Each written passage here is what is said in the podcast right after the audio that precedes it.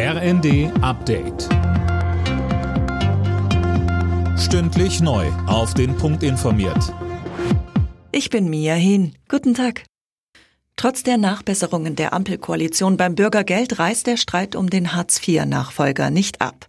Aus der CDU kommt weiter Kritik. Dort spricht man von kosmetischen Änderungen und droht mit einer Blockade im Bundesrat.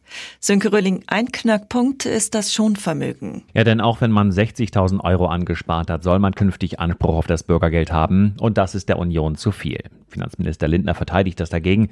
Er sagt, wenn Menschen wegen eines Schicksalsschlags ins Bürgergeld rutschen, sollten sie nicht das verzehren müssen, was sie sich vielleicht über Jahrzehnte hinweg aufgebaut haben. Er spricht von einem populistischen Impuls bei der Union und warnt sie davor, Zitat, in einen Schäbigkeitswettbewerb einzutreten. Vor Beginn der Weltklimakonferenz in Ägypten hat sich Bundespräsident Steinmeier skeptisch geäußert. Bei einem Besuch in Südkorea sagte er, dass er es sich nur schwer vorstellen könne, dass Russland oder China in diesen Zeiten eine konstruktive Rolle spielen werden.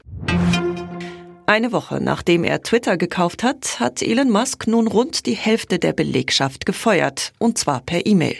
Fabian Hoffmann, einige wollen das nicht auf sich sitzen lassen. So sieht's aus. Rund die Hälfte der etwa 7500 Angestellten der Online-Plattform müssen gehen. Sie mussten auch zu Hause bleiben, vermutlich damit es keinen Aufstand in der Twitter-Zentrale gibt. Einige Angestellte reichten bereits eine Sammelklage ein. Über die Entlassung muss man laut Gesetz 60 Tage vorher informiert werden. Der Wirbel um Twitter wird damit sicherlich nicht kleiner und das merken natürlich auch die Werbekunden. Immer mehr Konzerne wie der Autobauer Volkswagen frieren ihre Werbebudgets ein.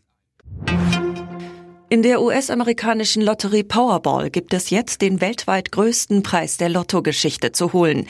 Der Jackpot ist mittlerweile auf 1,6 Milliarden Dollar angewachsen. Die nächste Ziehung ist heute Abend. In der Fußball-Bundesliga spielt der FC Bayern heute bei der Hertha in Berlin. Dortmund trifft auf Bochum, Hoffenheim muss gegen Leipzig ran.